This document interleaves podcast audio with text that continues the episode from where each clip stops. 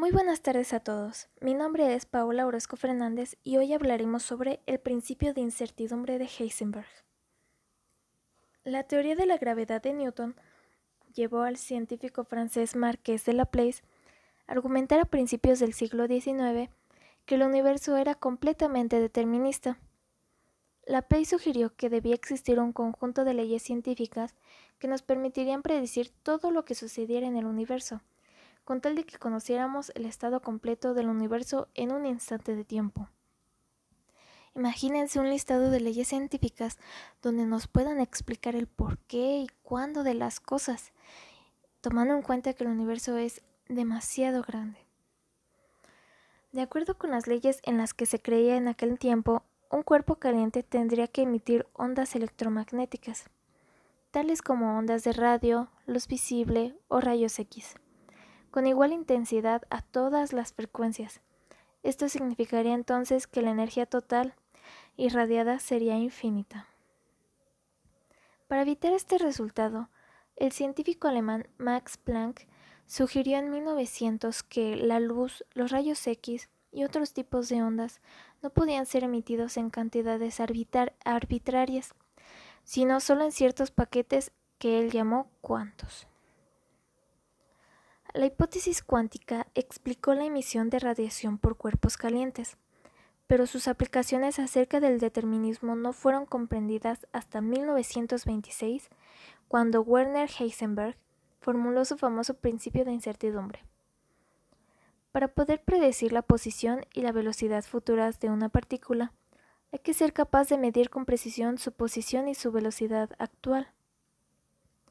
Por lo tanto, Cuanto mayor precisión se trate de medir la posición de la partícula, con menor exactitud se podrá medir su velocidad, y viceversa. Heisenberg demostró que la incertidumbre en la posición de una partícula, multiplicada por la incertidumbre de su velocidad y por la masa de su partícula, nunca puede ser más pequeña que una cierta cantidad, que se conoce como constante de Planck. Muy bien, el principio de, el principio de incertidumbre nos explica que nunca vamos a poder ser precisos y exactos en saber en qué momento y en qué lugar se va a encontrar una partícula, porque se encuentra en constante movimiento. Entonces, entre mayor sea nuestra precisión en su ubicación, menos seremos en su velocidad, y así en viceversa.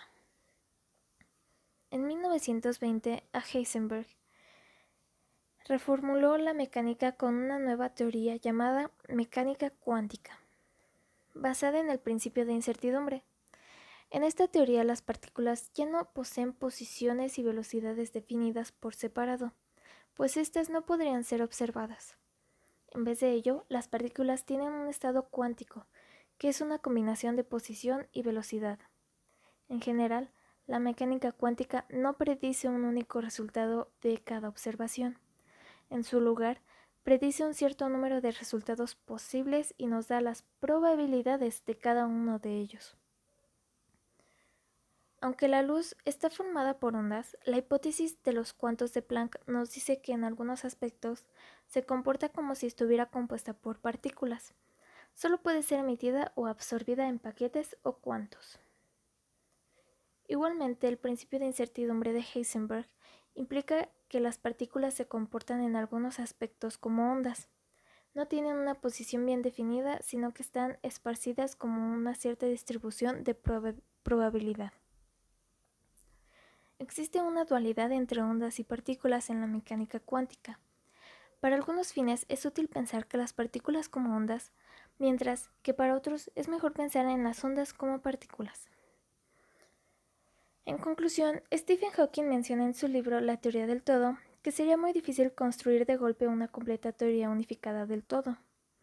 Con la llegada de la mecánica cuántica hemos entendido que los sucesos no pueden predecirse con completa exactitud, sino que siempre hay un grado de incertidumbre. Su objetivo es formular un conjunto de leyes que nos permitan predecir sucesos hasta el límite impuesto por el principio de incertidumbre de Heisenberg.